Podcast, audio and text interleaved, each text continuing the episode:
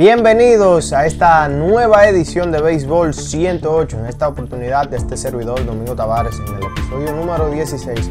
de esta edición, esta edición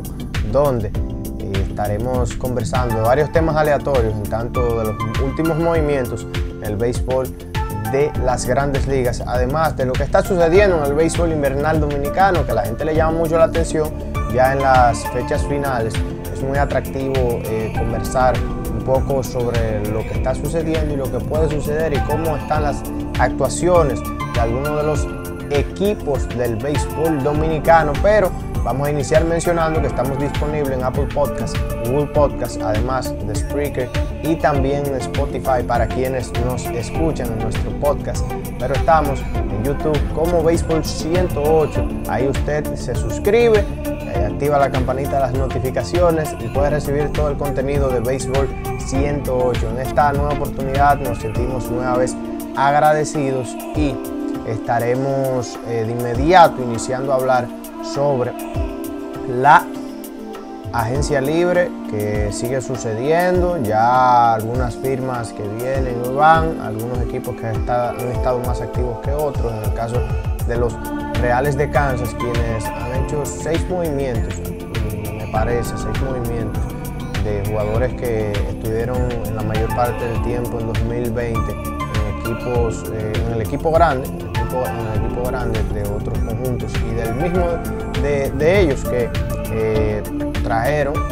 trajeron de vuelta a Greg Holland, un lanzador que había tenido dos muy malas temporadas de manera consecutiva en 2018 y 2019 en el béisbol y lo traen de vuelta con un contrato de liga menor. Entonces, en 2020, una muy buena temporada donde lanzó 28 entradas y un tercio, donde tuvo efectividad de 1.91, una firma eh, buena para el conjunto de los Reales de Kansas, que tiene ahí un hombre que puede sacar los outs. En el caso de Holland, estará firmando por un contrato de 2.75 millones de dólares, eh, además de eh, incentivos. Me parece que los incentivos pues, son de 1.5 millones de dólares. Y este lanzador en 2020 además tuvo un whip de 0.95 con 27.7 eh, la proporción de ponches, 27.7% de ponches, de 27.7 terminaron en ponches de las apariciones eh, para, eh, logradas por este lanzador. Además tuvo un FIP de 2.52 el FIP, la, la efectividad dependiente del fildeo y otros equipos que se estuvieron moviendo en estos últimos días. Fueron los Medias Rojas de Boston que adquirieron a Hunter Renfro, Hunter Renfro, quien viene de jugar con los Rays de Tampa, incluso estuvo en el roster de la Serie Mundial contra el equipo de los Dodgers, pero Renfro no le fue bien en su primer año con el conjunto de los Rays de Tampa. Después de varias temporadas conectando muchos cuadrangulares con el conjunto de los Padres de San Diego y el equipo eh, también en, el equipo de los Padres. Él mostró una muy buena defensiva, incluso en una temporada tuvo más de 20 carreras defensivas salvadas. No fue así, tuvo un año por debajo a nivel defensivo, también como ofensivo en el conjunto de los Rays de Tampa. Entonces, el nuevo eh, equipo de operaciones del conjunto de los Medias Rojas apuesta a este bate derecho que posiblemente esté funcionando como un platón, como un platón el conjunto de los Medias Rojas, pero también se puede esperar que con la posible salida y que no traigan de vuelta a Jackie Bradley Jr. y el jardín, los jardines consistan en Andrew Benintendi, Alex Verdugo y Hunter Renfro, posiblemente esté como regular para eh, las primeras fechas de la temporada, pero eso está por verse porque pueden seguir sucediendo movimientos. Otros equipos que eh, adquirieron nuevas figuras, el conjunto de los Mets de Nueva York, quien ya oficializó la firma con James McCann. Bueno, adquiere un receptor que una ganga para los Medias Blancas en las temporadas 2019-2020, porque este muchacho le había ido muy mal ofensivamente también no era un receptor conocido por su defensa en su tiempo con los Tigres de Detroit, pero en 2019, hablando un poquito del lado defensivo, no, no fue tremendo, pero él se enfocó luego de finalizar esta eh, la temporada 2019 en trabajar su defensa y tuvo una de las mejores marcas en el mascoteo, en el framing, en la temporada 2020, algo que aumentó su valor e incluso estuvo muy cercano en, las victorias por encima del nivel reemplazo eh, en comparación con 2019, con mucho tiempo de juego menos en comparación de, acumulados y otros movimientos. David Dahl llegó al conjunto de los vigilantes de Texas. Llamativo este esta adquisición porque eh, David Dahl no se le extendió contrato por parte de los Rockies de Colorado después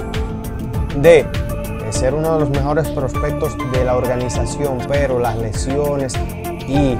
la baja producción quizás en 2020 eh, el equipo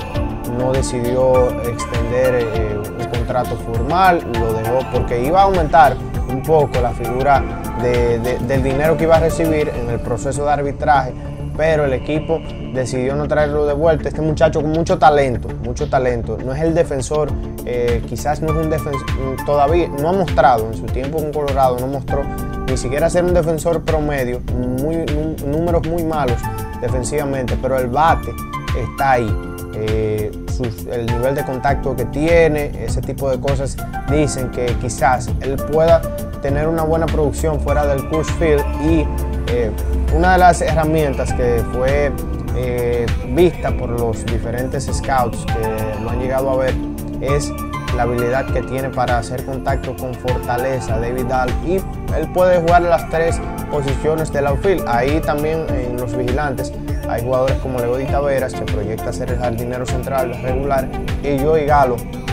en el jardín derecho. Entonces, entre otras firmas, el conjunto de los angelinos adquirió a Alex Claudio, una muy buena pieza para el bullpen y un muy buen zurdo, que no es un ponchador y no tuvo quizás los números eh, alarmantes en 2020, pero una muestra pequeña, pero él puede sacar muchos outs con rodados, aunque eh, hay que decir que eso no es lo que se busca en un relevista, un relevista es más para apagar el fuego y la mejor manera de apagarlo es con un ponche, pero eh, puede lograr, puede lograr sacar muchos outs. No le afectó a este zurdo la regla de, los tres bateadores mínimos. Se enfrentó a más derechos de lo común porque en anteriores temporadas era utilizado más contra los zurdos. Entonces, otro que está de vuelta a su equipo es Mike Zunino, uno de los mejores receptores defensivos del negocio que no ha marcado bien en la estadística de runs extra strikes, que es la de StatCast. Es eh, una de las de evaluar el framing, el mascoteo, y no ha marcado bien en las últimas dos temporadas, pero él es conocido por ser un buen receptor defensivo. Hay que ver los ajustes que pueda hacer y si retorna a este nivel, un receptor también que produce ofensiva. Una ofensiva un tanto extraña porque lo de él es conectar muchos cuadrangulares, produce entonces una, o sea, es sacado vía ponche por una alta proporción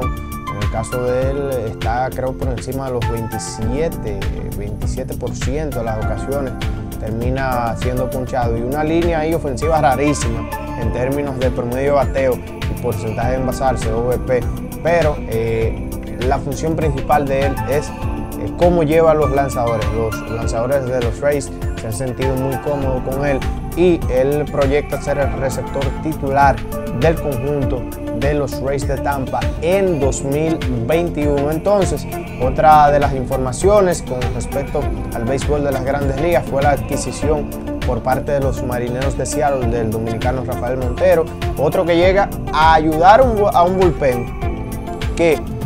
no fue, fue uno de los peores en 2020 y este muchacho en 46 entradas y dos tercios entre 2019 y 2020 tiene efectividad o tuvo efectividad de 3.09, sí tiene una proporción un poquito alta de ponches, 1.4 por cada 9 episodios, pero es un receptor, es un, perdón, un lanzador que puede conseguir una alta proporción de ponches, 28.6 es entre 2019 y 2020. Entonces, eh, ya de las últimas informaciones con respecto a ya pasando al béisbol invernal dominicano, fue eh, la actuación en la última fecha que pone al equipo de, los Tigres del Licey en una posición un poquito incómoda en términos de sus esperanzas en la clasificación. Y ahora mismo hay que reconocer que el conjunto de los Tigres del Licey con un roster eh, muy, muy flojo en comparación a lo que tienen los otros equipos, sin duda alguna es la cuestión que más le ha hecho falta al conjunto de los Tigres en, esta temporada de béisbol eh, dominicano y eh, si usted hace el ejercicio, sé que mucha gente lo ha hecho, comparando las adquisiciones, los jugadores que se han reportado, los, eh, los rosters que han llevado al terreno de los otros equipos en comparación con Licey y se ven muy diferentes, se ven muy diferentes. Es decir, que cuando usted no tiene las piezas, aunque usted tenga el nombre que tenga realmente, las cosas se le ponen difícil. Y eso ha sido sin duda una de las cosas que ha golpeado al conjunto de los Tigres, que estaba en un punto de la temporada, puedo decirlo así, hace prácticamente una semana. Estaban entre los mejores en el renglón de lanzadores y eh, esto se ha ido abajo, esto se ha ido abajo, eh, esto se ha ido abajo, han sido golpeados en las, últimos, en las últimas fechas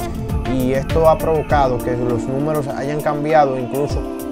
ellos estuvieron eh, antes de la última fecha, antes de la última fecha que se disputó, ellos estuvieron con la peor efectividad. Hay algo que llama la atención y que los fanáticos a veces ignoran y es una estadística que es la eh, perdón, la efectividad independiente del fildeo esperada y la del conjunto de los Tigres era la mejor, era la mejor antes de, antes de la, bueno, eh, todavía es la mejor, 2.70 eh, hoy hasta la última fecha, pero el picheo se ha ido abajo, la ofensiva no ha estado produciendo en toda la temporada, luego del partido número uno, y el equipo tiene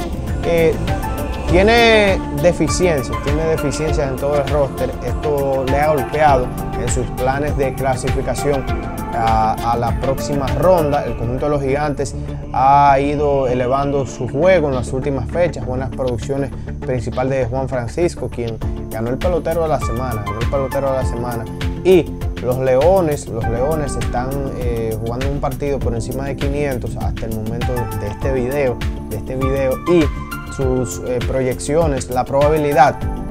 de avanzar es de 89%, una buena marca para este conjunto de los eh. Y hablando ya con respecto a eso, los toros tienen un 96% de probabilidad de avanzar y le siguen las águilas ibaeñas con 84% y luego las estrellas con 75% de probabilidad de avanzar. Esto lo suministra para los amigos que eh, nos escuchan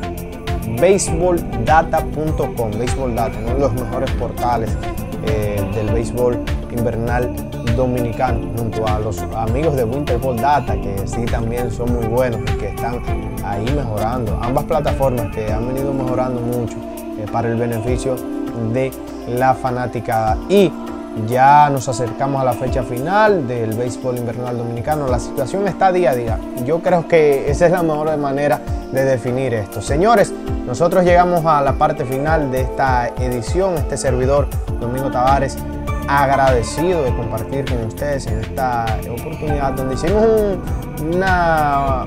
una programación un poquito diferente, un poquito diferente para nuestros seguidores. Quisimos probar esta nueva metodología vamos a tratar de eh, mantenernos un poquito más activos. Eh, a veces duramos hasta una semana sin proyectar nada por nuestras plataformas, pero vamos a estar un poquito más activos. Este mes de diciembre es un poquito complicado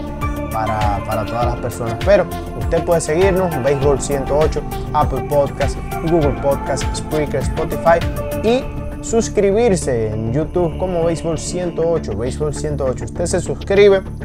activa la campanita y se mantiene activo de todas nuestras presentaciones, de todas nuestras presentaciones y puede seguirnos en Instagram como Baseball Stats, que es Baseball 108. Ahí nosotros también hacemos diferentes tipos de publicaciones, de análisis de béisbol. Este servidor, Domingo Tavares, usted puede seguirnos en, Twitter como Domingo Tavares, rayita abajo, underscore, ahí usted nos puede comentar cualquier cosa sobre Béisbol 108 o cualquier inquietud que tenga podemos compartir. Señores, agradecidos de esta nueva oportunidad, les invitamos a dar like y seguirnos en nuestras redes sociales. Hasta la próxima. Bye bye.